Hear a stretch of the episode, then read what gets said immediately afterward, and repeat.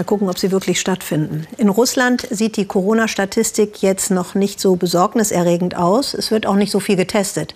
Was allerdings Regierung und Menschen gleichermaßen umtreibt, das ist der Zustand des Gesundheitssystems. Russland, Ukraine und Georgien.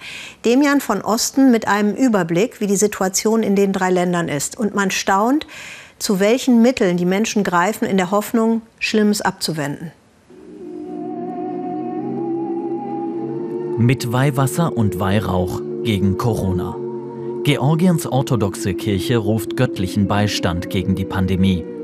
Überall durch die Hauptstadt Tiflis fahren sie auf ihren Trucks und hoffen, dass es etwas hilft. Alle Straßen werden geweiht und wir bitten Gott, dass er unser Land beschütze. Die Menschheit allein steht kraftlos vor diesem Virus.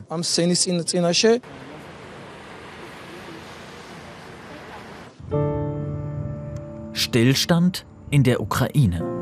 Das Land hat vergleichsweise wenige Fälle, aber sofort viel strengere Maßnahmen ergriffen als etwa Deutschland. Innerukrainische Flüge sind gestrichen, auch Langstreckenbusse und Zugverbindungen eingestellt. Die Polizei hat die Bahnhöfe geräumt. Präsident Zelensky hatte die Maßnahmen angeordnet. Chinas Erfahrung zeigt, dass unpopuläre und harte Entscheidungen das Virus besiegen und Leben retten. In anderen Ländern sieht man, dass Weichheit und Liberalität Verbündete des Coronavirus sind. Die Einschränkung der Liberalität fürchten sie. Ukrainische Nationalisten protestieren diese Woche vor dem Parlament. Abgeordnete sollen in Quarantäne, fordern sie, denn die könnten unpopuläre Entscheidungen treffen, während niemand protestieren darf.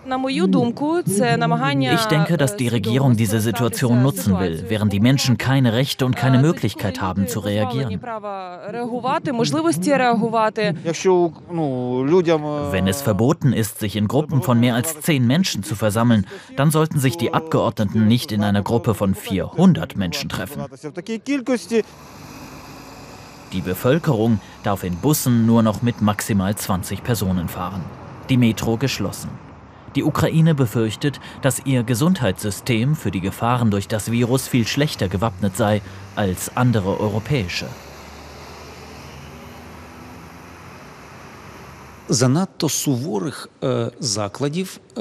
Es kann keine zu strengen Maßnahmen geben, wenn wir von einer Epidemie sprechen. Sie ist eine Herausforderung für das Gesundheitssystem von jedem Land. Es wäre falsch zu sagen, dass die Ukraine vorbereitet wäre.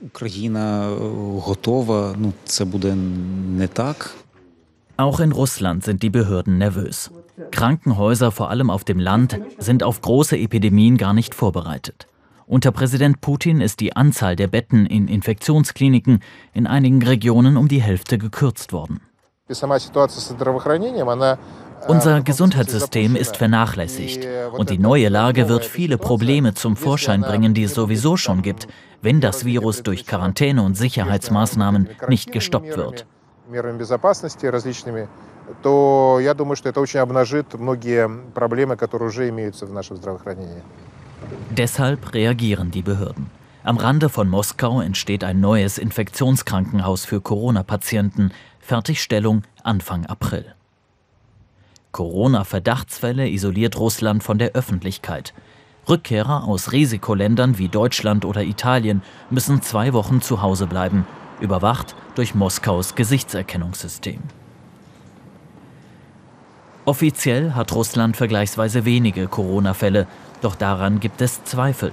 Die staatliche Statistikbehörde meldet deutlich mehr Lungenentzündungen in Moskau. Auch wenn das Gesundheitsamt widerspricht, Abgeordnete halten die russischen Statistiken für nicht objektiv.